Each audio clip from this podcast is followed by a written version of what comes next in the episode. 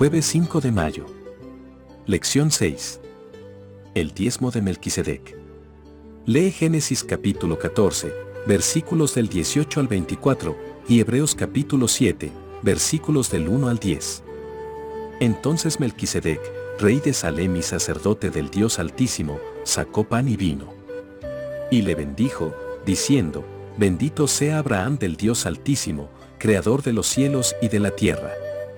Y bendito sea el Dios Altísimo, que entregó tus enemigos en tu mano. Y le dio a Abraham los diezmos de todo.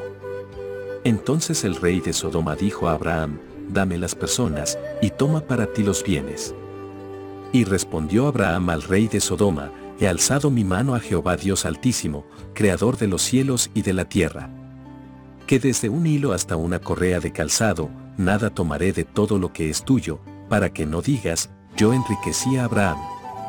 Excepto solamente lo que comieron los jóvenes y la parte de los varones que fueron conmigo, Ane, Escol y Mambre, los cuales tomarán su parte.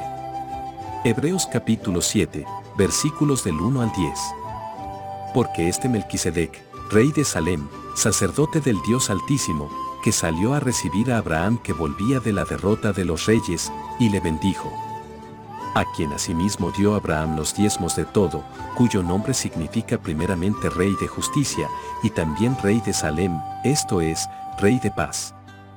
Sin padre, sin madre, sin genealogía, que ni tiene principio de días, ni fin de vida, sino hecho semejante al Hijo de Dios, permanece sacerdote para siempre. Considerad, pues, cuán grande era éste, a quien aún Abraham el patriarca dio diezmos del botín.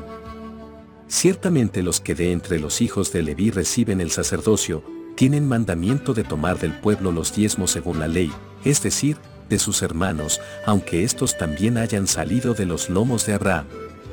Pero aquel cuya genealogía no es contada de entre ellos, tomó de Abraham los diezmos y bendijo al que tenía las promesas. Sin discusión alguna, el menor es bendecido por el mayor. Y aquí ciertamente reciben los diezmos hombres mortales, pero allí, uno de quien se da testimonio de que vive. Y por decirlo así, en Abraham pagó el diezmo también Leví, que recibe los diezmos. Porque aún estaba en los lomos de su padre cuando Melquisedec le salió al encuentro. ¿Quién era Melquisedec? ¿Por qué Abraham le dio su diezmo a este sacerdote que al parecer surge de la nada? La repentina aparición del misterioso Melquisedec no está fuera de lugar. Después de que los reyes cananeos agradecieran a Abraham, ahora él le agradece a este sacerdote, lo que se refleja por la devolución del diezmo. Melquisedec proviene de la ciudad de Salem, que significa paz, un mensaje apropiado después de la agitación de la guerra. El componente tzedek, justicia, en el nombre de Melquisedec, aparece en contraste con el nombre del rey de Sodoma, Vera, en maldad, y Gomorra, Birsa, en iniquidad, probablemente apellidos de lo que ellos representaban, Génesis capítulo 14, versículo 2. Melquisedec aparece después de la reversión de la violencia y el mal, representados por los otros reyes cananeos. Este pasaje también contiene la primera referencia bíblica a la palabra sacerdote, Génesis capítulo 14, versículo 18.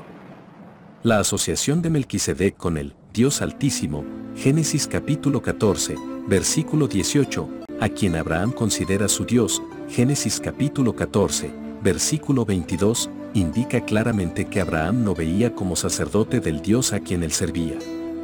Sin embargo, no debemos identificar a Melquisedec con Cristo.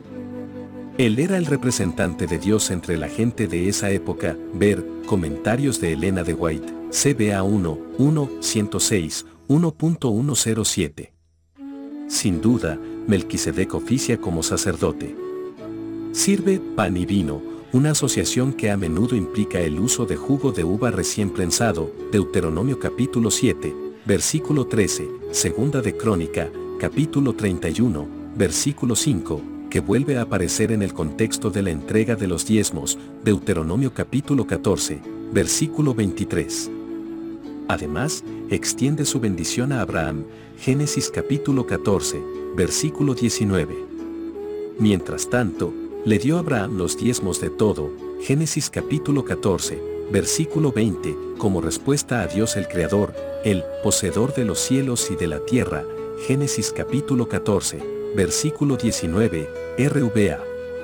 Este título alude a la introducción de la historia de la creación, Génesis capítulo 1, versículo 1, donde la expresión los cielos y la tierra significa totalidad o todo.